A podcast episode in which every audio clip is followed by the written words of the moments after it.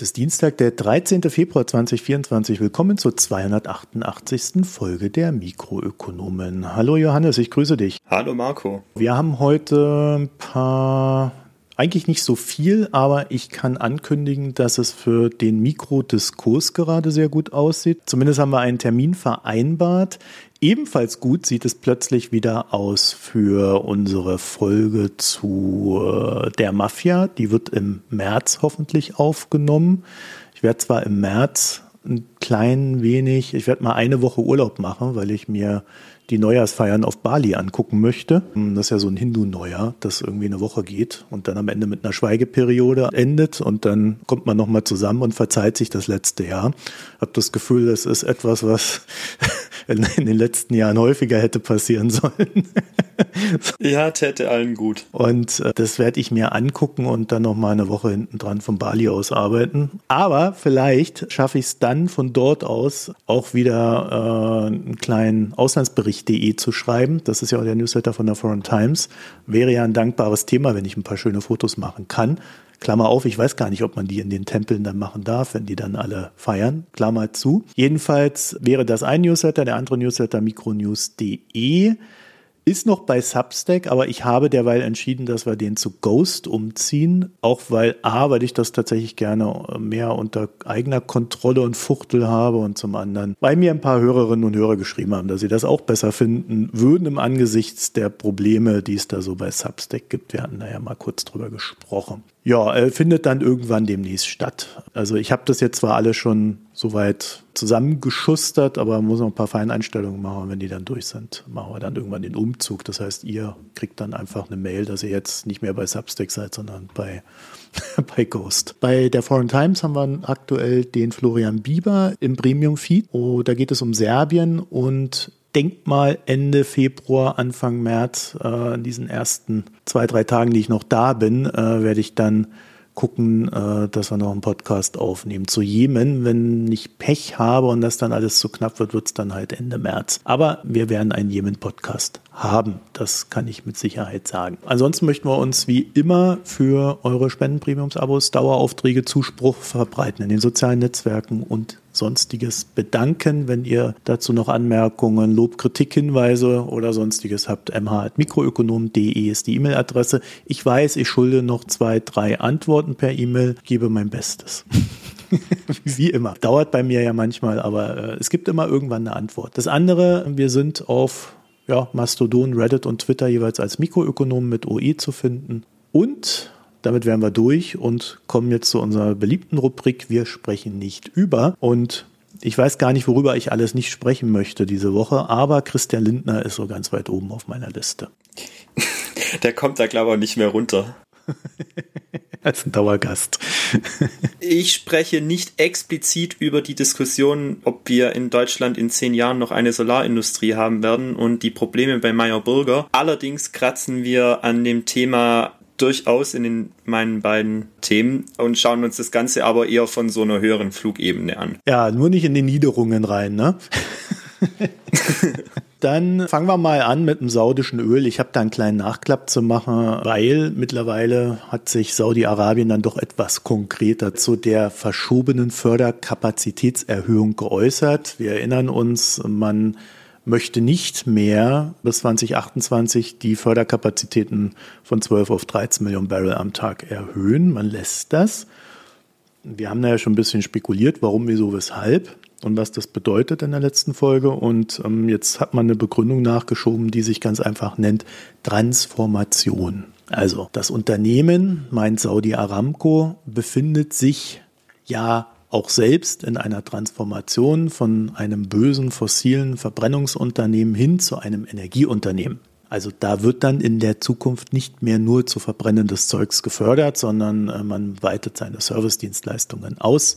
Das meint natürlich weitestgehend Wasserstoff und auch ein paar andere Geschichten noch. Jedenfalls hatte ich ja letztes Mal schon erwähnt, dass die Saudis sehr emsig dabei waren, auf der COP auch wirklich jeden Millimeter an Förderung noch irgendwie, zumindest verbal, zu ermöglichen in diesen ganzen Vereinbarungen, die dort gemacht wurden. Deswegen war der Zug jetzt so ein bisschen sonderbar. Aber, aber ich glaube, das ist so ein bisschen die Bestätigung dessen, dass halt die Abnahme für saudisches Öl einfach schwächer ist, als ja, die Saudis sich das so erhofft haben und man da jetzt plötzlich sich im Ende Januar war das ja plötzlich in einer anderen Realität wiederfindet, die man angeblich ja jetzt schon mehrere Jahre evaluiert hat äh, und, und da einfach auch sehr ehrlich zu sich selber war. Ja, also ich, ich sag's mal so, ich halte das für eine kluge Entscheidung. Einmal, wenn es Versorgungsengpässe geben sollte, können die Saudis sagen, ja, wir können ja eh nicht mehr fördern und mehr Geld abkrapschen.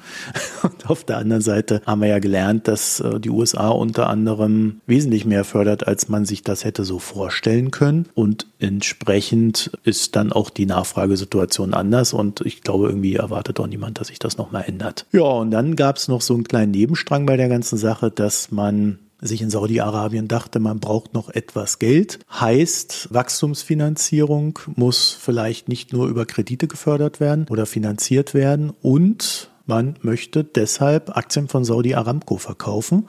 10 Milliarden Dollar sollen das diesmal sein, die dann der Staatskasse zur Verfügung stehen. Und im Angesicht einer Bewertung von um die 2 Billionen Dollar sind 10 Milliarden Dollar, die man da an Aktien verkauft, sage ich mal jetzt auch nicht so mega. Ne? Also zur Erinnerung, beim IPO waren es damals 30 Milliarden die man da vertickt hat. Also wird dann, das ist vier Jahre her übrigens, äh, da wird man dann 40 Milliarden von zwei Billionen Dollar geteilt haben. Da freut sich vielleicht der eine oder andere, dass er ein bisschen was hat, aber ja, das wird Saudi-Arabien jetzt aber tatsächlich, äh, wenn sie da dann mal Dividenden ausschütten oder so, überhaupt nicht wehtun.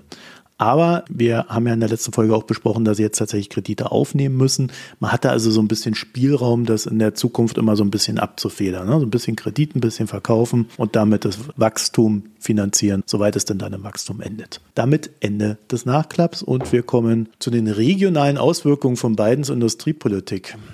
Johannes, bist du da in die US-Regionalpolitik hineingegangen oder Regionalwirtschaft? Ja, so beides ein bisschen. Hintergrund Warum wir uns das angucken, ist, dass dieses Jahr ja im Herbst dann US-Wahl ist und es vor anderthalb Jahren im Sommer 2022 zwei große Subventionspakete und Industriepolitikpakete in den USA gab. Das war dieser Inflation Reduction Act und der CHIPS Act. Und da hat man jetzt in den anderthalb Jahren, seit es die gibt, schon das eine oder andere kann man da beobachten. Unter anderem auch, wo diese Gelder regional hinfließen. Spoiler, meistens in republikanisch geprägte Regionen und auch was für Auswirkungen das auf die regionalen Wirtschaften jeweils hat. Da wir in diesem Jahr, denke ich, noch einige Male über die USA reden werden, dachte ich, ist es mal ein guter Einstieg und das schauen wir uns jetzt an.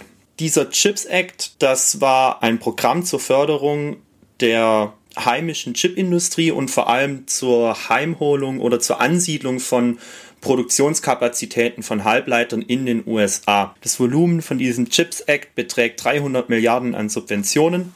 Und dann gab es zwei Wochen später dann diesen Inflation Reduction Act, der wirtschaftspolitisch nicht wirklich viel mit Inflation Reduction zu tun hat. Es ist nämlich vor allem ein großes Industriepolitikpaket und Förderpaket auch wieder für die Ansiedlung von Produktionskapazitäten von grünen Technologien und alles, was rund um Klimawandel, Energie, also ganz viel auch erneuerbare Energien zu tun hat. Da diese Inflation Reduction Act Subventionen zum größten Teil in Form von Steuergutschriften kommen und die ungedeckelt sind. Also das läuft auf zehn Jahre und du kannst für bestimmte Produkte, die du, wenn du da Produktionskapazitäten hinstellst, kannst du deine Steuergutschrift erhalten bis 2032 und das ist offen. Das heißt, man weiß gar nicht genau, wie groß die Subventionssumme ist. Also im Kongress ist es damals mit einer Schätzung durchgegangen von, glaube 600 oder 700 Milliarden US-Dollar, wobei es hier von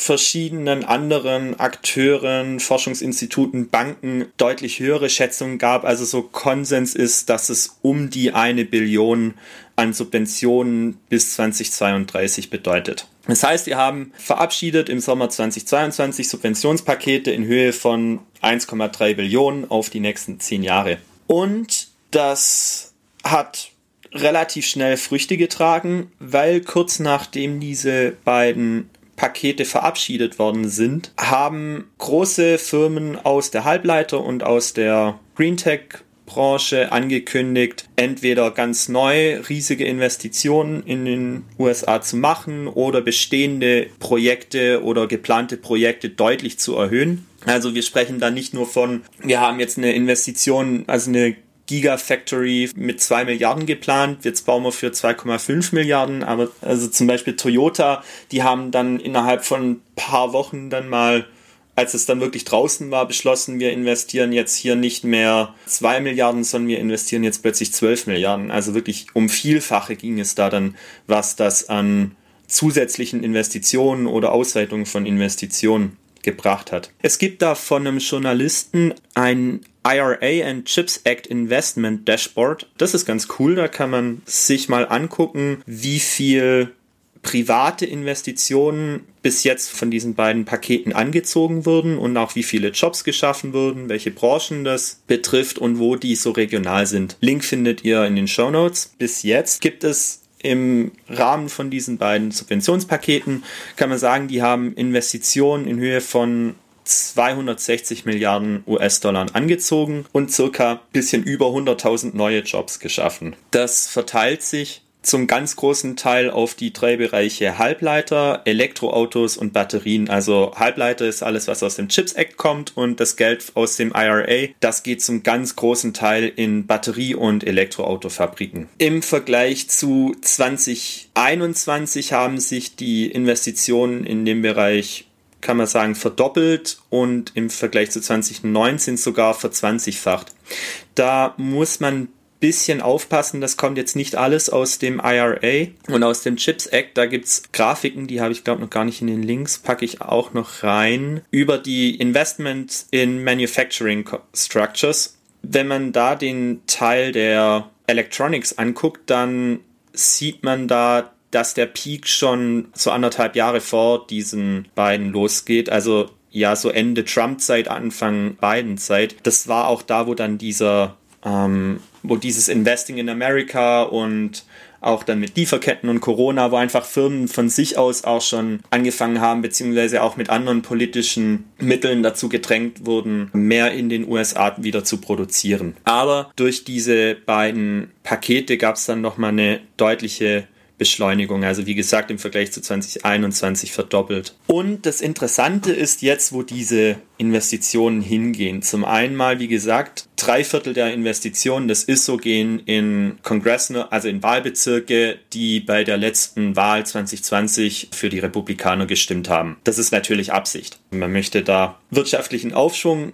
schaffen und man möchte die letzten Endes drehen. Das zeigt sich nicht nur, also diese Konzentration nicht nur auf Wahlbezirksebene, sondern auch auf Staatenebene. Also wenn wir uns diese Swing States angucken, die ja ganz entscheidend sind und auch bei der letzten Wahl schon ganz entscheidend waren, dann bekommen die wirklich deutlich überdurchschnittlich von diesen Subventionen. Es ist jetzt nicht so, dass diese Investitionen vor allem in sehr strukturschwache Regionen gehen, sondern vor allem so in Regionen, die so sozioökonomisch im Mittelfeld sind. Das sind dann Counties mit einer mittelhohen Arbeitslosigkeit, mit einem mittleren Einkommen. Liegt natürlich daran, dass die zum einen mal will man dort wirtschaftlichen Aufschwung, die sind wie gesagt so mitteltoll. Auf der anderen Seite in die ganz äh, armen Bezirke und Regionen kann man nicht oder tun sich die Firmen dann schwer zu investieren, weil die brauchen natürlich auch entsprechend ausgebildete Leute, die da hinziehen wollen oder die da auch schon sind, um dann in ihren Firmen arbeiten zu können. Konkret sind das vor allem die Staaten Arizona. Da ging ganz viel Geld aus dem Chips Act her. Das liegt auch darin, dass Phoenix, die Hauptstadt von Arizona, schon vorher so ein bisschen Tech-Hub wurde. Also Intel hatte da schon länger eine große Fabrik. Dort gab es dann zwei Rieseninvestitionen, vor allem von TSMC. Das war auch die größte im ganzen, in diesen ganzen Programmen. Das war, die bauen da jetzt gerade eine Fabrik im Umfang von 40 Milliarden US-Dollar. Das ist schon riesig. Und Arizona ist eben gerade so ein wichtiger Swing State. Das gleiche gilt dann auch für Utah. Und das Ganze führt insgesamt dann dazu, dass wir durchaus eine Verlagerung in den USA sehen, was das Bruttoinlandsprodukt oder das Wachstum anbelangt, während ja in den letzten Jahrzehnten vor allem die großen Ballungszentren, also allen voran zum einen das Silicon Valley und dann die Nordostküste, die großen Wirtschaftszentren waren, die für Wachstum gesorgt haben, sehen wir jetzt Wachstum vor allem eben diesen Staaten. Also wir sehen gerade in Arizona und in Utah die sind so im ja, mittleren Südwesten ordentliches Wachstum und wir sehen vor allem auch wirtschaftlichen Aufschwung und auch Zuzug in der Südostküste. Das ist insgesamt ein sehr wichtiges Gebiet, was diese beiden Nomics anbelangt, also die Staaten North und South Carolina und Tennessee und Georgia, weil das zum einen mal auch sehr republikanisch geprägte Regionen sind. Es sind aber, die sind halt Ostküste, deswegen jetzt nicht ganz so strukturschwach. Wir haben dort auch einige sehr gute Universitäten, wo die Leute kommen und dann bekommen wir dort eben auch ordentlich Investitionen. Zu dem Ganzen gibt es auch, wie ich finde, ganz coolen Handelsblattartikel. Der hat da so ein paar schöne Karten, da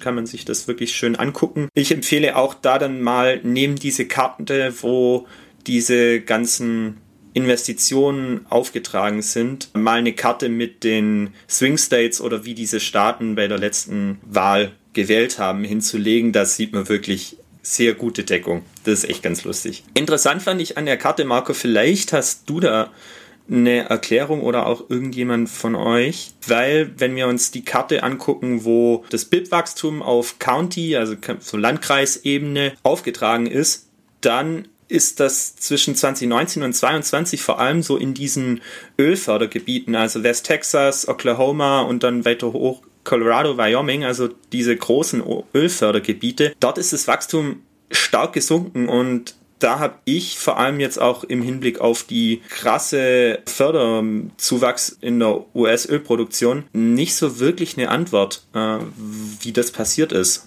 Keine Ahnung. Wenn da jemand von euch eine Idee dafür hat oder eine Erklärung, dann schreibt uns das gerne mal. Ein bisschen ein Problem von dieser Taktik jetzt hier Wahlkreise umzudrehen, indem man dort Industrie ansiedelt, ist, dass zwei Drittel der Amerikaner noch nie oder nur wenig äh, von diesem Inflation Reduction Act überhaupt gehört haben. Was ja Voraussetzung dafür wäre, dass sie Biden gut anrechnen und ihn deswegen wählen. Es liegt schon auch ein bisschen daran, dass in den USA traditionell ja die Regierung eine ganz andere Bedeutung in den Köpfen der Leuten hat. Also wenn dort so Industrie angesiedelt wird oder Arbeitsplätze auch wegfallen im negativen Sinne, dann, dann macht man erstmal nicht so sehr die Regierung verantwortlich, also ganz anders wie jetzt hier in Deutschland, sondern dort, ja, ist die Regierung viel mehr dann, also so Themen wie Einwanderung, dieser ganze Kulturkampf, das sind dann mehr Themen, die man mit der Regierung assoziiert weswegen es dort jetzt im Wahlkampf auch ein Schwerpunkt sein wird, den Leuten klarzumachen, dass diese Fabrik und diese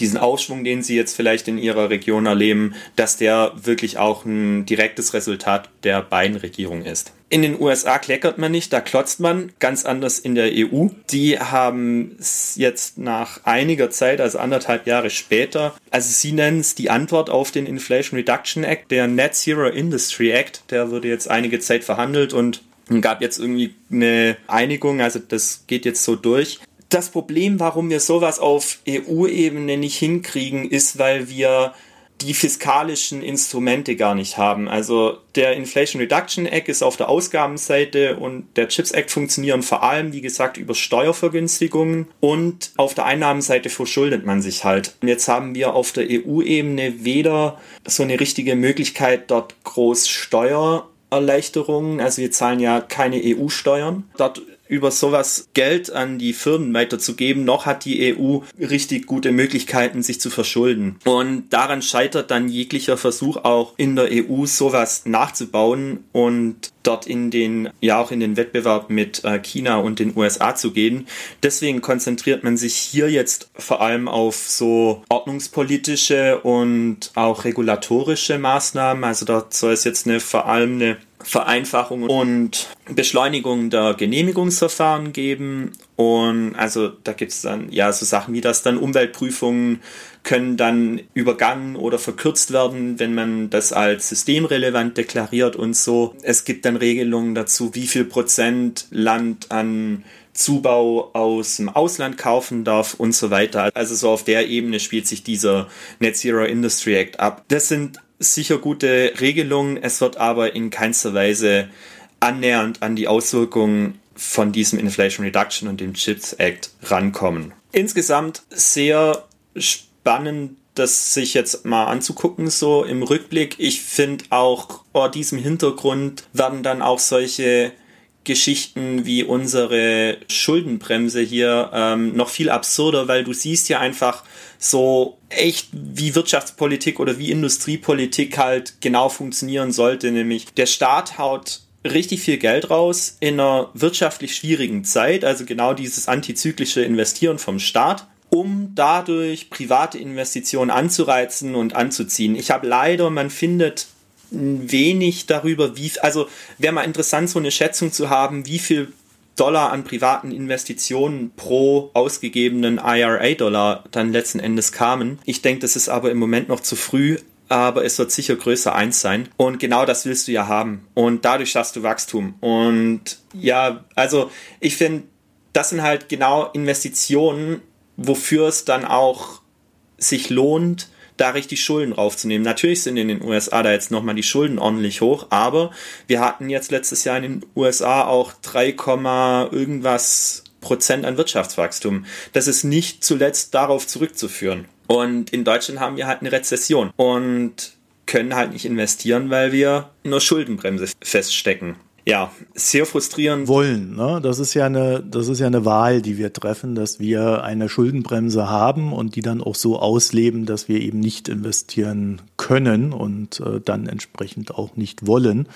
Äh, aber ich habe ja so das Gefühl, dass der Druck gerade groß genug ist, dass das Thema jetzt mal ordentlich durchgesprochen wird und sich da dann vielleicht doch noch was dran ändert. Dass jetzt äh, wirklich an der Schuldenbremse ist oder ob man sagt, man macht nochmal ein Sondervermögen für irgendwas, weil es da halt drückt, äh, das sei jetzt mal dahingestellt. Ne? Aber so generell ist, glaube ich, der Weg schon gezeichnet. Die Frage ist jetzt nur, wie schnell es geht, weil wenn die Union an der Macht ist, was ja noch ein bisschen dauern wird, wenn sie denn dann am Ende auch gewählt werden, äh, dann haben die ja genau dasselbe Problem wie der Scholz jetzt. Ne? Und dann werden sie ja. natürlich gucken, dass sie dann da rangehen. Aber ja, beim Inflation Reduction Act gab es ja auch diese, dieses lustige Phänomen, dass man beobachten konnte, dass die Leute, das vielleicht noch so als Ergänzung, die haben die Inflation, die es gab, haben sie quasi dem Staat zu, zugeschustert. Also da ist der Staat schuld an der Inflation, haben aber die ähm, Steigerungen ihres Lohnes, also weil sie ja dann im Zuge der Inflation ja auch mehr Lohn bekommen haben, komplett quasi ihre eigene Leistung zugerechnet. Mhm. das heißt, es ist dann äußerst schwierig für eine Regierung, wenn sie dann etwas richtig gemacht hätte. Also weil die Kaufkraft ist ja schon gestiegen in den USA am Ende, ist es äußerst schwierig für diese Regierung, da irgendwie so die, die Früchte zu ernten, die sie da gesät hat. Ne? Wenn ich das richtig sehe, ist, ist aber tatsächlich, werden wir das erst in mehreren Jahren wissen, weil die Sachen gerade alle ausgerollt werden äh, und ja auch über mehrere Jahre laufen, wie viel das dann wirklich gebracht hat. Ne? Also das äh, wird zwar wohl regelmäßig untersucht, aber man hat noch keine abschließende Antwort. Ja, egal wann dann letzten Endes innerhalb der nächsten Jahre da wirklich Geld fließt. Also zum einen mal ist es nicht öffentlich, wer wie viel Geld kriegt. Und wenn da dann Geld fließt, also Tesla baut halt auch eine Fabrik dahin, wenn es weiß, es kriegt ihr es in fünf Jahren irgendwie anderthalb Milliarden an Subventionen. Deswegen ist diese Untersuchung im Moment funktioniert noch nicht. Das muss man dann tatsächlich erst in einigen Jahren machen. Gut, dann kommen wir mal zu unserem nächsten äh, Sorgenkind, den Houthis. Also unsere Freunde äh, aus dem Jemen, die Houthis, die stänkern ja weiterhin im Roten Meer rum. Ne? Also das haben wir jetzt alle, glaube ich, ausreichend mitgekriegt. Und äh, während sich äh, so lange oder recht lange die Annahme hielt, dass es in Ägypten mit dem Suezkanal nicht, Suezkanal nicht ganz so schlimm sein wird, geisterte so in den letzten, sagen wir mal, sieben, acht Tagen schon mal so die Zahl zehn Prozent rum. So viel soll der Schiffsverkehr im Suezkanal noch betragen. Das heißt, 90 Prozent fehlen und entsprechend mau werden dann auch die Einnahmen aussehen für Ägypten in 2024, wenn das so weitergeht. Allerdings waren die Januarzahlen erstaunlich gut. Deswegen ist immer so ein bisschen schwierig, was herzuleiten, aber es gibt auch immer mehr Meldungen, dass die Reedereien auch sagen, nee, machen wir nicht mehr, machen wir grundsätzlich nicht mehr. Da kommen wir aber gleich nochmal zu. Ägypten selbst wiederum geht da jetzt davon aus, dass sie die Ausfälle kompensieren können. Haben sie es nicht näher spezifiziert. Es habe etwas mit Wachstum zu tun. Kann man natürlich sagen, klar, Tourismus, der hat sich nicht normalisiert, nicht nur normalisiert, der wird auch äh, für weiteres Wachstum sorgen. Ich glaube, das ist ein Safe Bet. Dann haben wir noch das IWF-Darlehen. Das wird von drei auf zehn bis zwölf Milliarden aufgestockt, wird gerade endverhandelt, wie viel es genau sein wird und welche Konditionen genau sind. Also wird halt eine Währungsabwertung erwartet, die teilweise, so wird es interpretiert, auch schon vorbereitet wurde, indem man Mindestlohn angehoben hat und so weiter, weil Währungsentwertungen führen ja automatisch zu mehr Inflation einerseits. Auf der anderen Seite bekommt man dann aber auch wieder Dollar ins Land. So, da gibt es noch so ein drittes Ding, dass die Emirate wohl gerade verhandeln, ein Stück Land am Mittelmeer für 22 Milliarden kaufen zu können, das dann touristisch ausgewertet werden soll oder entwickelt werden soll. Und da kommt dann halt so ein bisschen Geld rein. Ähm, ob das dann als Kompensation gilt, sei mal dahingestellt. Ich weiß es nicht, kann es mir aber auch nicht anders vorstellen, weil wer was nicht da ist, muss halt woanders herkommen. Ne? Es gibt jetzt auch die ersten Reedereien, die schätzen wollen, wie lange das Drama noch anhält im Roten Meer. Allerdings muss ich ehrlich sagen, halte ich das für ziemlich mumpels, weil wer weiß, wie lange die Houthis da rumballern oder wie lange der Krieg in Gaza geht. Und ob die USA es jetzt schaffen, in einem Monat oder sechs Monaten die Houthis zur Ruhe zu bringen oder ob sie es nie schaffen und der Krieg in Gaza für Ewigkeiten hält. Also alles Raterei, aber es liegt so bei einem Jahr, die Erwartungshaltung. Also ein Jahr lang steht ja dann am Ende dahinter, wird man nicht durch den Suezkanal fahren. Also, das ist schon ähm, eine härtere Ansage. Ja, ich würde es vielleicht eher so rumfragen, was braucht denn so eine Reederei, damit sie wieder durch den Suezkanal fährt? Und da sind die Aussagen recht eindeutig. Man brauche einen etwas längeren Zeitraum ohne Angriffe. Da wissen wir alle, also es wäre sicherlich ganz gut, wenn es da einen, wenn es da einen Waffenstillstand in Gaza gäbe, weil dann müssten die Houthis in ihrer eigenen Logik ja sofort aufhören, darum zu ballern. Dann dieser Waffenstillstand hält, könnte man als Reederei sagen, okay, fährt man wieder durch. Oder es ist tatsächlich einfach die Situation, dass die für eine längere Zeit nichts angreifen. Also heute sollen, kam mir die Nachricht, dass sie sogar iranische Schiffe angegriffen haben war nicht explizit mit iranischer Flagge, aber es war Öl für Iran. Also keine Ahnung, äh, warum das angegriffen wurde, ob das ein Versehen ist, aber es zeigt halt, dass auch für Nationalitäten oder Schiffe in Länder, von denen man davon ausgehen würde, dass die jetzt von den Houthis nicht unbedingt angegriffen werden, halt auch ein gewisses Risiko fahren. Ne? Wie gesagt, die USA versuchen die Houthis mit allen Mitteln, die sie so haben, ich sag mal, nicht zu dezimieren, sondern die Mittel der Houthis zu dezimieren. Also man achtet wohl irgendwie darauf, dass möglichst keine Houthis dabei verletzt und sterben. Ob das jetzt wirklich für Ruhe sorgt, aktuell würde man das nicht behaupten. Also es gibt immer wieder Angriffe und dieses Dezimieren der Kapazitäten hat wohl nur dazu geführt, dass es ein paar weniger Angriffe gibt. Aber grundsätzlich gibt es sie halt noch. Ja, und die Houthis haben dahingehend ja auch ein klares Interesse, das sie auch geäußert haben. Sie nutzen das halt auch zur Legitimation ihre eigenen Schandtaten, die sie da so vollbringen. Und sie sagen auch ganz explizit, dass sie von den USA angegriffen werden wollen, weil das ja auch ihre Herrschaft legitimiert, die immer wieder damit begründet ist, dass sie den Kampf gegen die USA führen. Selbst dann, wenn sie den Kampf gegen den Rest von Jemen führen, wo sie dann quasi ihre eigenen Landsleute umbringen oder Kindern die, die Hände wegschießen oder sonstiges. Also ähm, im Grunde sagen sie immer, wir kämpfen gegen die USA. so, und jetzt tun sie es ja im gewissen Sinne auch und das legitimiert sie dann wiederum. Und das macht diese ganze Lage so unglaublich kompliziert, weswegen ich halt auch ein Restrisiko darin sehen würde, dass das fröhlich weitergeht, selbst dann, wenn wir einen Friedensvertrag in Gaza hätten oder einen längeren Waffenstillstand oder ähnliches. Hinzu kommt, dass gleichzeitig sich die USA USA und hauptsächlich ja auch das UK, die da äh, auf die Houthis losgehen. Der Rest ist ja nur im, im Roten Meer und versucht da so Sicherheit zu spielen. Aber die wollen halt auch einfach keinen Krieg, diese beiden Länder mit den Houthis. Deswegen wird das auch immer jetzt so auf dieser Ebene weitergehen. Also gezielte Einzelschläge, die wiederum bringen eigentlich niemanden weiter, außer dass sie vielleicht ein paar Angriffe nicht stattfinden lassen ich glaube, es wird halt erstmal so bleiben, wie es ist. Das wäre so meine Einschätzung. Und wenn es einen Waffenstillstand gibt, wird es vielleicht für die Zeit des Waffenstillstands eine Ruhe geben. Israel selber hat ja gesagt, sie wollen da keinen längeren Waffenstillstand. Aktuell werden sechs Wochen diskutiert. Und das würde dann bedeuten, da hat man vielleicht mal sechs Wochen Ruhe. Da würde ich dann als Räder äh, schon versuchen, Schiffe da durchzujagen durch den Suezkanal. Und dann aber mit Blick auf die sechs Wochen dann auch gucken, dass das äh, dann eben nicht mehr stattfindet. Deswegen glaube ich, dass halt so auf die lange, also auf die mittelfristige Sicht übers Jahr hinweg gesehen, ähm, das sehr schwierig zu kalkulieren wird. Und weil, das ist so eine Nebenbeobachtung, diese alternativen Routen oder diese alternative Route so lang ist, haben sich jetzt die Reedereien gedacht, macht ja irgendwie Sinn, dass wir dann einfach schneller fahren mit den Schiffen. Und ihr kennt das ja von euren Autos. Wer schneller fährt, wer Elektroauto hat, merkt das noch viel mehr. Wer schneller fährt, verbraucht mehr. So, so natürlich auch beim Schiff.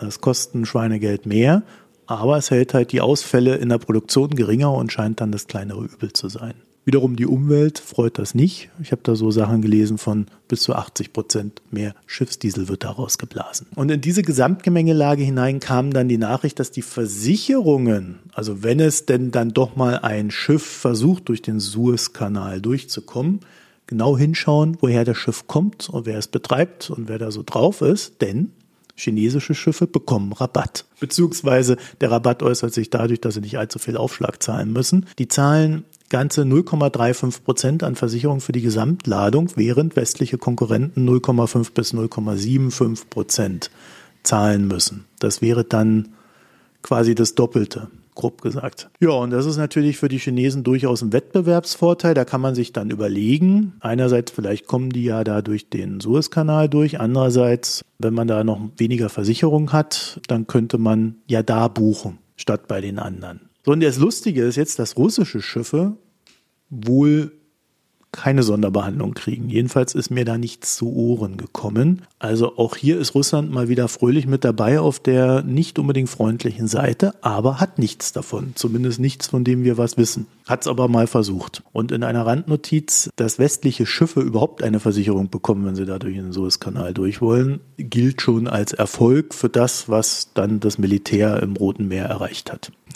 Da kann man dann sich auch fragen, ob das wirklich so ist, aber das ist zumindest eine der interessanteren Interpretationen, die ich so gefunden habe. Wenn ich oben sagte, dass die USA da bisher wenig ausrichten mit der Koalition, die sie da aufgebaut haben, dann kann man das halt auch dann von dieser Seite vielleicht auch nochmal anders sehen.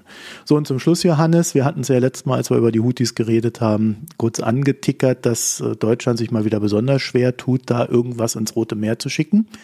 Aber die Hessen ist jetzt unterwegs und Jawohl. wird dort im Roten Meer auch für Sicherheit sorgen. Ich habe mich gefragt, ob die Hessen jetzt durch den Suezkanal schippert oder ob die auch außen rumfährt, habe dazu aber leider nichts gefunden. also wer das weiß, schickt es uns bitte gerne. Und äh, wir können vermerken, Deutschland leistet nun auch einen Beitrag. Ob es nun seinen Beitrag leistet, sei mal dahingestellt. Mir kommen diese Versicherungsprämie jetzt von irgendwie 0,5 Prozent für die Gesamtladung. Kommt mir jetzt angesichts dieser Gefahrenlage, kommt mir das jetzt nicht so viel vor. Also normalerweise sollten die Versicherungskosten so in dem Bereich 0,1 bis 0,2 Prozent sein. Das ist so das, was ich dazu gefunden habe, aber das äh, variiert natürlich auch ein bisschen. Also da würde ich mal so ansetzen. Das wäre dann auch für die Chinesen, wenn man von 0,1 ausgeht, ja schon auch noch eine Verdreifachung. Ob das jetzt so der, der, der Riesenkostenfaktor ist, der entscheidende, wage ich auch zu bezweifeln. Nominal reden wir da natürlich aber schon über viel Geld, bei, je nachdem, was da halt transportiert wird. Ne? Ich denke auch, diese Versicherungen, die sind jetzt in meinem Betrachten nicht so wirklich hoch angesichts der Gefahrenlage, aber ich denke sicher, dass das nicht das Hauptargument für die Reedereien ist, da jetzt nicht mehr durchzufahren. Ähm, die haben einfach. Nee, aber wenn du ein Schiff verlierst, ist es halt ein Problem. Ne? Also das ist ja, also da verlierst du ja richtig Asche dann. Ja, eben. Und wenn dann noch eine Crew festgenommen wird äh, von den Houthis oder dann in Geiselhaft genommen wird und so weiter, da gibt's ja auch ein Schiff, die Galaxy Leader, die die Houthis da in Gewahrsam haben. Das ist ja auch ein größeres Problem dann. Also deswegen fährt man da einfach auf Vorsicht denke ich auch, dass da jetzt die Prämien nicht das, nicht das Hauptargument sind. Ja, Johannes, dann kommen wir mal zur Kraftwerksstrategie. Äh, das ist ein Thema, das hat der Ulrich letzte Woche weggelassen und du hast es dir jetzt geschnappt. Ich denke, wir können da oder sollten da auch jetzt schon mal einen Blick drauf werfen. Auch wenn der natürlich spannende Part der Kapazitätsmärkte dann erst im Sommer kommt. Aber auch da werden wir sicher dann eine Folge dazu machen. Die Kraftwerksstrategie. Dahinter verbirgt sich letzten Endes die politische Antwort auf die Frage, wie viele konventionelle Kraftwerke sollen wir bauen? Also das heißt dann bei uns in Deutschland Gaskraftwerke, um unsere Energieversorgung sicherzustellen. Und die Bundesregierung hat sich jetzt geeinigt, dass wir 10 Gigawatt an neuen Gaskraftwerken zubauen wollen. Gaskraftwerke. Das sind dann ungefähr 20 Kraftwerke zum Vergleich. Also heute haben wir an fossilen Kraftwerken installiert 36 Gigawatt Gas und 31 Gigawatt Kohle. Also nochmal so ein Drittel bis ein Viertel was da drauf kommt. Und weil man will ja klimaneutral werden, diese sollen dann ab spätestens 2040 eben nicht mehr mit Erdgas laufen, sondern nur noch mit Wasserstoff. Und hier kommt jetzt schon das erste Problem. Es wird nämlich nicht genau gesagt, dass das grüner Wasserstoff sein soll. Also bei Wasserstoff unterscheidet man in so einem Farbcode. Wir sagen, es gibt grünen Wasserstoff, das ist der ganz saubere, das ist Wasserstoff, der mit erneuerbaren Energien aus Elektrolyse, aus Wasser gewonnen wird. Dann gibt es den blauen Wasserstoff, der in der Theorie CO2-neutral ist, weil er, da wird der Wasserstoff aus Erdgas gewonnen, also das Wasserstoffatom einfach von dem äh, Methanmolekül abge, abgezackt und das übrig bleibende CO2 soll dann im Boden oder so verpresst werden mit irgendwelchen Carbon Capture and Storage Methoden. Ist in der Theorie CO2-neutral, weil das ja wegkommt, äh, funktioniert aber in der Praxis nicht, weil es super viel Energie braucht, weil auch extrem viel verloren geht. Und zuletzt gibt es noch den grauen Wasserstoff, das ist im Prinzip blauer Wasserstoff, aber das CO2 wird einfach in die Atmosphäre gebracht. Also das wollen wir nicht, aber es es soll letzten Endes auch möglich sein, dann diese Gaskraftwerke mit blauem Wasserstoff, der auf dem Papier CO2-neutral ist, in der Realität ist das aber einfach nicht. Damit sollen die dann auch betrieben werden können. Oder alternativ mit genau diesem Carbon Capture and Storage, dass man dann am Kamin, man verbrennt nach wie vor Erdgas und hat dann am Kamin eine Anlage, die das CO2 daraus filtert und das dann irgendwie verpresst oder sowas. Diese 10 Gigawatt sind jetzt deutlich unter dem, was bis jetzt eigentlich so geschätzt wurde oder immer diskutiert. Das war nämlich, dass man so 25 Gigawatt an Gaskraftwerken zubauen soll. Aus der Perspektive ist das jetzt mal gar nicht schlecht. Diese 10 Gigawatt, die jetzt geplant worden sind, das sind aber die, die sehr stark von der Regierung jetzt gefördert werden sollen, um sie wirtschaftlich zu machen. Das Grundproblem nämlich der Energiewende in Deutschland ist, dass wir zwar die allermeiste Zeit mit einem Zubau an erneuerbaren Energien unseren Energieverbrauch zu einem sehr hohen Anteil aus Erneuerbaren decken können. Es dann aber manchmal, sehr selten, aber doch manchmal Zeiten gibt, in denen 0% Erneuerbare produziert werden, nämlich dann, wenn es dunkel ist und kein Wind weht. Die sogenannte von allen gefürchtete Dunkelflaute. Das sind letzten Endes nicht viele Tage pro Jahr oder nicht viele Stunden pro Jahr. Also das sind vielleicht so insgesamt zehn Tage pro Jahr, von denen wir hier reden, wo wirklich dann gar nichts kommt. Das Problem ist aber, dass wir in diesen Tagen oder in diesen Stunden ja trotzdem den vollen Energiebedarf decken müssen. Das heißt, wir brauchen eigentlich eine fossile Backup-Kapazität, die den gesamten deutschen Energieverbrauch decken kann, die aber nur übers ganze Jahr verteilt an zehn Tagen läuft. Welcher Investor baut das? Wenn er nur Geld für den Verkauf von Strom bekommt, dann ist das ja viel zu wenig an diesen paar Stunden, wo das, wo das Kraftwerk läuft, um seine Investitionen zu decken. Das heißt, wir müssen einen Mechanismus bauen, in dem dafür bezahlt wird, Kapazität, Kraftwerksproduktionskapazität vorzuhalten, auch wenn nichts produziert wird. Rein für das Vorhalten von Kapazität bekommt ein Kraftwerksbetreiber Geld. Das sind diese sogenannten Kapazitätsmärkte. Die gibt es schon im UK und die sollen im Sommer dann auch in Deutschland beschlossen werden. Da ist jetzt noch gar nicht sicher, wie dieser Mechanismus dann letzten Endes aussieht. Da gibt es, wie gesagt, dann im Sommer die Folge dazu. Und diese 10 Gigawatt Ausschreibung, die jetzt mehr oder weniger voll finanziert von der Bundesregierung werden, oder sehr stark subventioniert werden von der Bundesregierung, die sollen genau diese Lücke überbrücken, bis wir dann über diesen Kapazitätsmarkt weitere Gaskraftwerke dazu bekommen.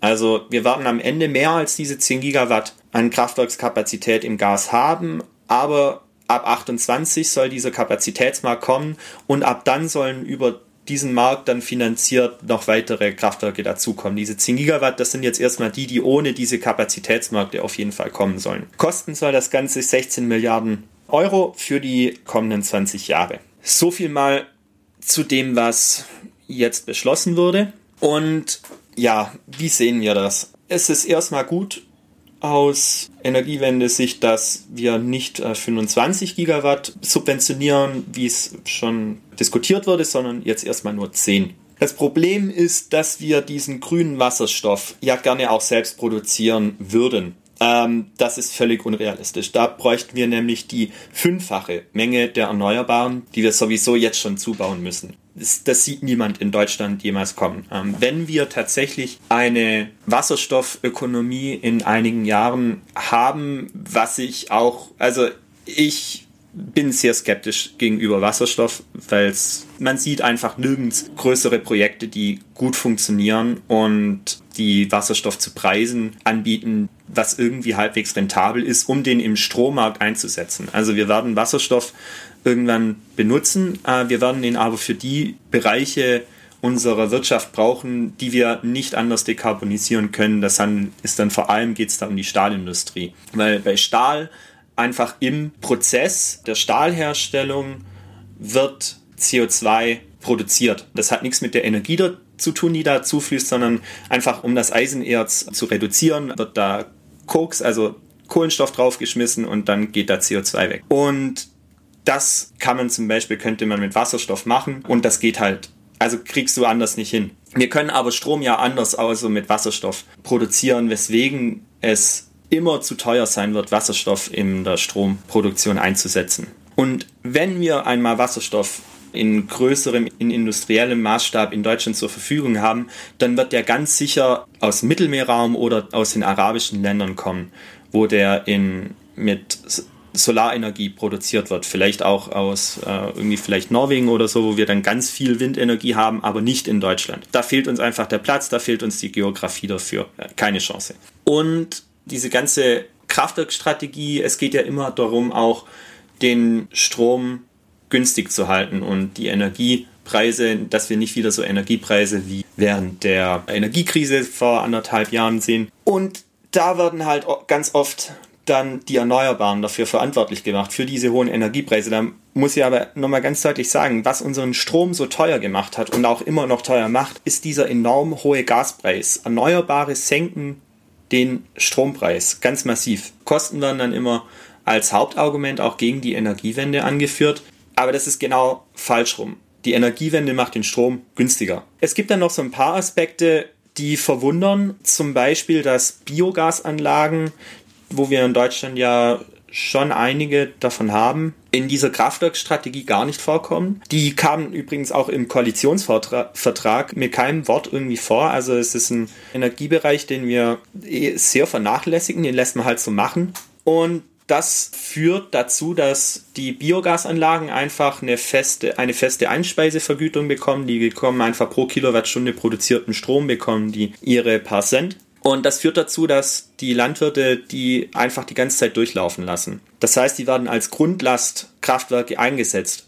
Was aber im Kontext der Energiewende ziemlich schwachsinnig ist, weil die sehr flexibel sind. Und genau das wollen wir ja haben, dass wir flexible Kraftwerkskapazitäten abschalten, wenn viele Erneuerbare da sind und anschalten, wenn die Erneuerbaren fehlen. Das heißt, wenn man diesen Mechanismus mit dieser Einspeisevergütung, wenn man da was ändern würde, das fordern auch echt viele Leute, dann könnte man die Biogasanlagen deutlich nützlicher einsetzen. Das ist auch ein Punkt, den auch die Claudia Kempfert, die ist ja äußert sich da ja sehr oft in der Öffentlichkeit zu dem ganzen Thema, den sie auch hervorhebt, der auch in einer Studie äh, klimaneutrales Stromsystem, die sehr ausführlich ist. Ich habe sie mal in die Shownotes gepackt. Auch dort wird dieser Punkt mit den Biogasanlagen aufgegriffen.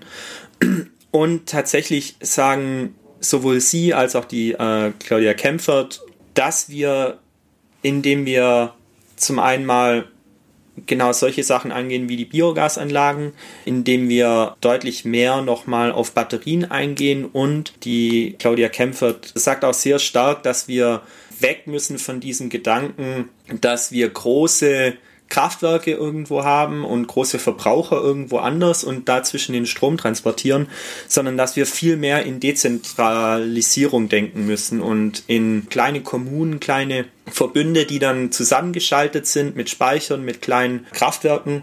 Wir produzieren Strom in kleinen Verbünden, speichern den da, verbrauchen den vor Ort. Hat den Vorteil, dass wir nicht diese großen Übertragungskapazitäten haben und wir sollten nochmal stärker auf Flexibilisierung auf der Verbrauchsseite eingehen, also dass wir unser Elektroauto dann laden, wenn der Strom günstig ist, also wenn viele Erneuerbare da sind. Und dass wir unsere Wärmepumpe und unseren Kühlschrank dann oder unsere Heizung dann abkühlen oder aufheizen, wenn eben viele Erneuerbare da sind und wenn der Verbrauch ansonsten hoch ist, das auch zurückfahren. Wenn man das alles zusammennimmt, dann sagt sie und auch diese Studie, die ich gerade genannt habe, dass wir mit deutlich weniger als diesen 10 Gigawatt an erstmal Gas und nachher auch an Wasserstoffkapazitäten auskommen können und das Ganze mit wirklich minimalem Einsatz von Gas decken können gibt da auch mit der Frau Kempfert noch einen Podcast, einen SWR2 Forum Podcast, den fand ich sehr gut, habe ich euch auch in die Show Notes gemacht. So viel dazu. So, dann haben wir noch ein letztes Thema. Das ist die kleine China-Reihe, die ich ja in den letzten Folgen hier aufgemacht habe. War gar nicht so geplant, aber ist gerade ganz interessant, weil da so ein paar Sachen an die Oberfläche kommen, die dann so in dieses Bild reinpassen, zu der dauerhaften Frage, wie stark ist China denn? Äh, ich bin ja der meiner Meinung gar nicht so stark, wie man glaubt. Vor allem haben wir ein Geldproblem. Aber um Geld geht es tatsächlich auch allerdings eher um Zahlung. Denn es ist für Ausländer in China sehr schwer zu bezahlen. Und das ist jetzt so auch ein Tourismusproblem für China.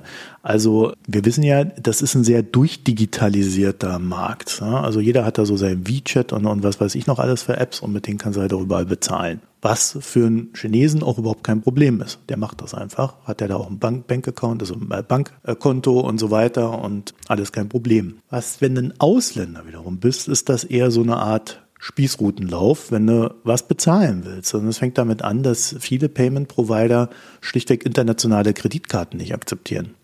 Also du stehst dann da, willst du was zu essen holen, willst du dann mit der Kreditkarte zahlen, dann sagen die, nee, also keine chinesische Kreditkarte. Ja, was machst du dann? Hm. Dann nächstes Thema, wo man so denkt, naja, geht ja in China ganz gut, zumindest liest man das immer, ne? Die Leute schieben sich da immer so Geld von, von App zu App hin und her, alles gar kein Problem. Ja, ist so. Allerdings, wenn du ein Ausländer bist, dann unterstützt B-Chat beispielsweise nicht, dass du Geld von Person A nach Person B transportierst oder transferierst, sondern sagt, nee, du bist ja Ausländer. Da haben wir irgendwie keine Anbindung. Machen wir nicht. So, und das alles ist halt ein Problem, weil China derweil so digital geworden ist, dass es einfach schwierig ist, mit Bargeld zu bezahlen. Also da werden zunehmend Geldautomaten aus dem Verkehr genommen. Unter 900.000 äh, in ganz China gibt es noch und es werden immer weniger. Das heißt, die Gelderlangung, die Bargelderlangung ist erschwert. Und das wäre das Erste, was du machst. Gehst mit deiner Karte zum Bankautomaten, holst Geld und bezahlst dann damit. Nee. Oder du kriegst es irgendwie hin, musst aber gegebenenfalls eine Weile suchen. Und dann gibt es immer weniger Händler, die tatsächlich auch überhaupt noch Bargeld annehmen. Und wenn sie es annehmen, dann kriegst du halt kein Wechselgeld, zahlst also zu viel was ja auch nicht schön ist. Also kurz gesagt, für Ausländer ist das Ganze ein ziemliches Kreuz.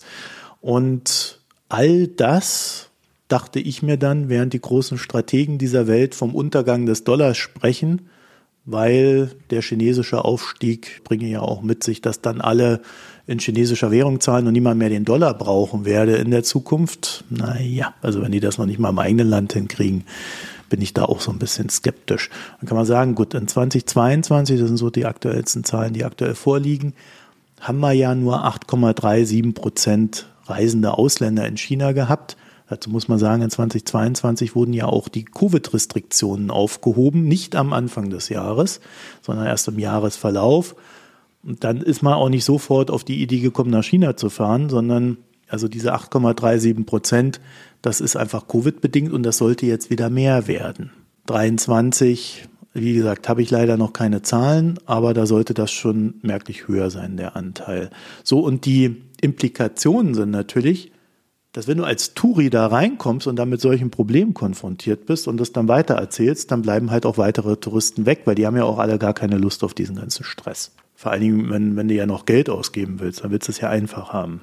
Ich würde jetzt noch andere Gründe kennen, die mich stören würden, nach China zu fahren, aber das ist dann in dem Sinne des heute besprochenen Themas nicht relevant. Jedenfalls die andere Seite des Spektrums ist, also der Tourist an sich, der will ungerne, gerade wenn er aus den USA kommt oder ein EU-Bürger ist, irgendwo in China Daten hinterlassen. Das heißt, die wollen nicht irgendwelche WeChat-Apps runterladen, die Leute und dann damit irgendwo bezahlen, sondern sie wollen gerne bar bezahlen, weil dann fühlen sie sich einfach sicherer. Mit dem Ding im Hintergrund, ja, äh, haben wir ja dann so einen Interessenkonflikt. Ne? Die einen, die wollen schon gar kein Bargeld mehr, weil ist ja irgendwie alles zu teuer und die anderen sagen, ja, stopp mal, also das ist mir alles zu so gefährlich, überhaupt meine Kreditkarten hier irgendwo abzugeben. Ja, was macht man da? Also im Sommer haben nun Alipay und WeChat immerhin ausländische Kreditkarten begonnen zuzulassen. Also Ausländer können mit ihnen bezahlen wie alle anderen, auch wenn sie dann bereit wären, dann eben in diese Apps reinzugehen und dem Chinesen die Daten zu geben. Das sind zwar zwei sehr dominante Marktteilnehmer, aber natürlich gibt es noch viel, viel mehr Anbieter, weswegen so auf beiden Seiten des Spektrums, also einmal bei den Touristen wie auch dann bei den äh, Anbietern und Verkäufern, dann dazu führt, dass ohnehin nicht immer ein Match da ist, selbst wenn man sich darauf einlassen würde. Aber es beginnt so langsam äh, sich als Problem dadurch zu lösen. Vor allem, wenn die Großen loslegen, machen ja die Kleinen meistens mit. Aber warum ist das überhaupt so ein großes Ding? Ne? Also für die Chinesen würde man meinen, Mensch Leute, ähm, da entgeht euch doch Geld, dann macht das doch einfach.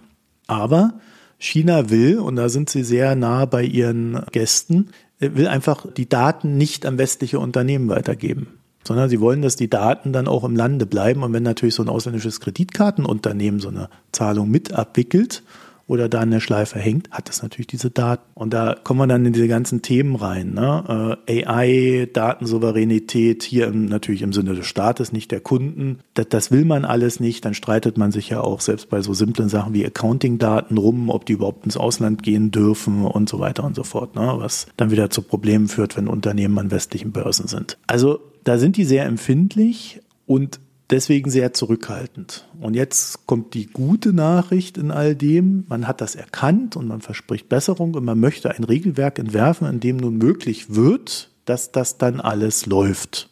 Allerdings gibt es keinen Zeitplan.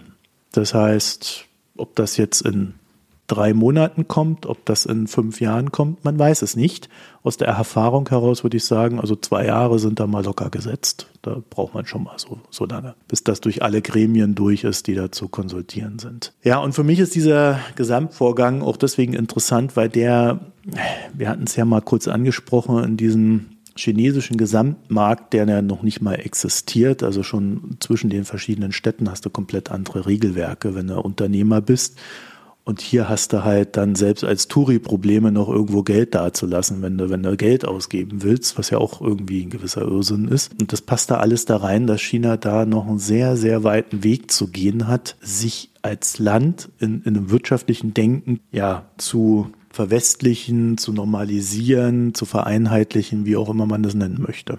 Und in dem Sinne, Johannes, wenn du dann nichts mehr hast dazu, wären wir am Ende der, der Folge und könnten in den Gesellschaftsteil übergehen. Dass die einen halt die Daten nicht hergeben wollen, die Touris und die Chinesen aber halt nicht wollen, dass die Touris die Daten nicht hergeben, sondern genau die Daten haben wollen. Ich glaube, es geht da nicht nur um Kosten von Bargeld und so, sondern ganz einfach, dass man äh, diese Daten haben will. Das sagen sie ja, die wollen die Daten nicht her, also sie wollen die Daten nicht an westliche Unternehmen weitergeben. Das ist ja genau die Aussage. Ja. Deswegen müssen sie jetzt überlegen, wie sie das machen, weil am Ende ist ja der Gelddruck groß genug. Wirtschaft läuft nicht super. Tourismus ist halt immer ein Ding. China ist ein großes Land, da gibt's viele schöne Orte. Die sehen wir auch alle auf TikTok. Wollen wir uns vielleicht mal angucken, wollen ein bisschen Geld da lassen. China will Geld. Ja, was macht man jetzt? Also irgendwo muss sich da einer bewegen. Ne? Also die Touris können sich ja kaum bewegen, weil aktuell könnten sie das ja nur bei WeChat und Alipay machen. Und die wiederum sind ja nicht überall in China vertreten. Also es liegt nicht an den Touris, sondern es liegt dann explizit an der chinesischen Regierung und ihrem Regelwerk oder nicht vorhandenem Regelwerk. Könnten ja alle auf Giropay umstellen. Ja, das gibt es ja auch bald nicht mehr. Ja. also dann ab in den Gesellschaftsteil. Ich habe wieder kein Pick, aber ich habe ein Bier. Und du hast einen Pick, aber kein Bier. Passt der? Richtig. Ja, dann auf in den Pick. Ich habe mir die Jung und Naiv-Folge mit Andreas Kemper angehört. Das ist ein Soziologe, der forscht sehr viel zu Rechtsextremismus und Faschismus in seinen verschiedensten Ausprägungen und äußert sich immer wieder auch zur AfD und beobachtet die AfD sehr genau. Der war schon mal bei Jung und Naiv. Und in der jetzigen Folge, das war ja so im Anlass auch von dieser Konferenz, die dieses Geheimtreffen, was es da gab und auch die Demonstrationen, die es dann in der Folge gab. Ich finde den super interessant, was der sagt, bringt da echt gute Einblicke. Die Folge, die aktuelle, habe ich jetzt verlinkt. Ich empfehle aber auch die ältere Folge. Dort zeigt er so auf, wie Björn Höcke unter so einem Pseudonym in irgendwelchen rechtsradikalen Zeitschriften ziemlich übles Zeug geschrieben hat, wo bis heute nicht offiziell klar ist, dass er das ist, aber er, dieser Andreas Kemper, zeigt eben auf, dass es eigentlich offensichtlich ist, dass das Höcke ist.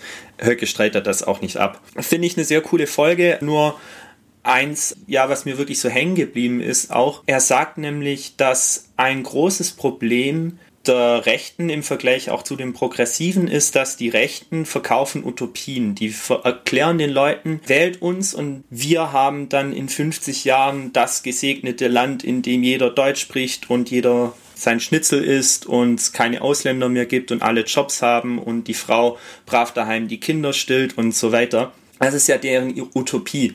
Und er sagt, großer Nachteil der Progressiven, vor allem auch der Klimabewegung, ist, dass sie genau so eine Utopie nicht haben.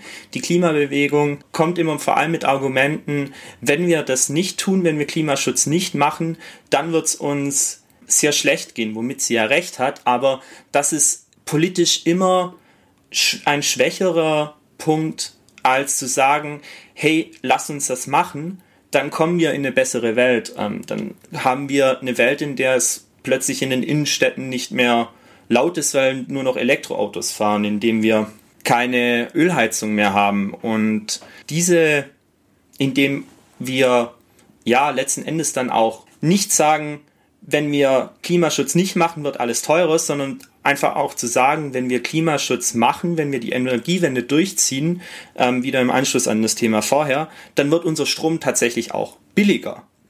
Nicht, wenn wir es nicht machen, dann wird alles viel teurer. Und ja, das ist mir sehr hängen geblieben, deswegen wollte ich das jetzt auch an der Stelle hier nochmal wiederholen. Sehr gute Folge, kann ich sehr empfehlen, die zu hören.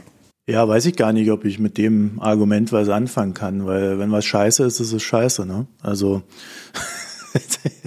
ich brauche jetzt nicht eine Utopie, um mir zu überlegen, dass ich, dass ich irgendwie vielleicht das Klima retten möchte. Weil äh, im Grunde geht es ja darum, eine Normalität zu erhalten. Also die Utopie ist dann die Normalität.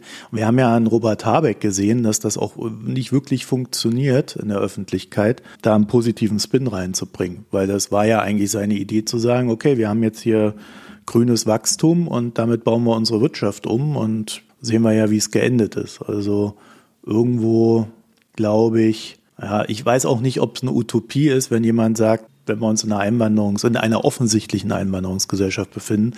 In 50 Jahren sind alles nur noch deutsche kleine blonde Kinder.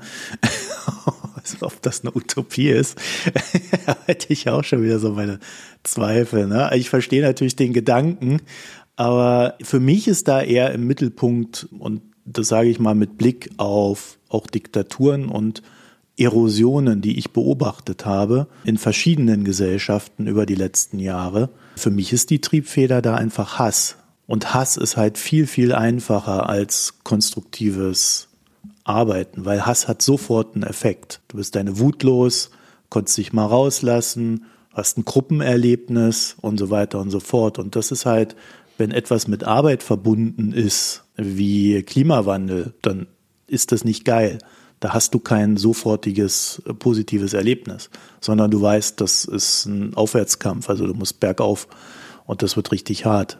Von daher, ja, dieses, dieses übliche Ding, so äh, die, die einfachen Lösungen, äh, da steht ja hinterm Populismus, da tendiere ich dann eher dazu. Aber das nur als kleiner Einwurf. Ihr könnt es euch ja mal anhören und uns dann schreiben oder äh, senden, was ihr dazu denkt.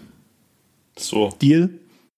Ja und vor lauter vor lauter Negativität besaufen wir uns jetzt. Womit, Marco? Ah, äh, nicht wirklich, aber ich habe getrunken ein, es nennt sich Pinkerson Rosé Style Kettle Sour Ale. Und wie ihr wisst, bin ich überhaupt kein Freund von Sour Ale. Mhm. Aber dieses Rosé Style, also ich weiß gar nicht, wie ich es sagen soll, aber das hat wie ein Rosé geschmeckt. das, war wirklich, das war wirklich echt gut. Also ich würde jetzt da nicht mehr als ein Glas trinken, ja. Also da, da habe ich dann auch genug. Aber ich glaube, so für Leute, die kein Bier trinken, weil ich hatte da jemanden, die hat kein Bier getrunken, hat aber gesagt, das probiere ich mal, das klingt irgendwie nett. Und fand das dann auch echt gut. Also das konnte sie trinken. Und ich glaube, das ist echt so ein Alternativprodukt, wo man dann, also es ist zwar irgendwie ein Bier, aber wirklich so ganz anders als normales Bier, dass man das dann da so an den Mann oder die Frau kriegt. Und wie gesagt, also so mal als Erlebnis und für ein Glas bin ich da auch voll dabei. Also fand ich sehr, sehr gut. Gibt's allerdings nur von der Topa Topa Brewing Company. soweit ich weiß, gibt es die wiederum weitestgehend da nur in Kalifornien in der Nähe von Los Angeles. Das heißt, ihr werdet euch wahrscheinlich sehr schwer tun, dieses Bier zu bekommen und zu testen. Ich lese hier gerade, da ist dann auch, also wirklich auch Trauben, Erdbeere, Blutorange, Himbeere ist da dann auch wirklich drin. Ja, also ich weiß nicht, ob ich das geschmacklich unterschreiben würde, also ne, vom Ne? Aber äh, so dieses Rosé-Erlebnis war da durchaus da. Das kommt halt äh, durch dieses Sauer, äh, ist das ganz gut gepaart. Da kann man sich dann so das tatsächlich so, so zusammenschustern in seinem Kopf. Also ja, könnte ich nur empfehlen. Ist was für einen Sommer. Definitiv, ja. Okay. Winter würde ich das jetzt auch nicht unbedingt, aber gut. Okay, damit wären wir dann auch schon am Ende der Folge. Das heißt www.mikroökonom.de, da gibt es alles weitere wie Kommentare, Premium-Abos, Newsletter, Hinweise und sonstiges äh, könnt ihr uns da lassen. Reddit, Mastodon und Twitter, da habt ihr die Mikroökonom mit OE jeweils. Die Newsletter haben wir am Anfang genannt. Das heißt, vielen Dank fürs Zuhören, euch eine schöne Zeit und bis nächste Woche oder so ähnlich. Bis dann. Tschüss. Macht's gut. Tschüss.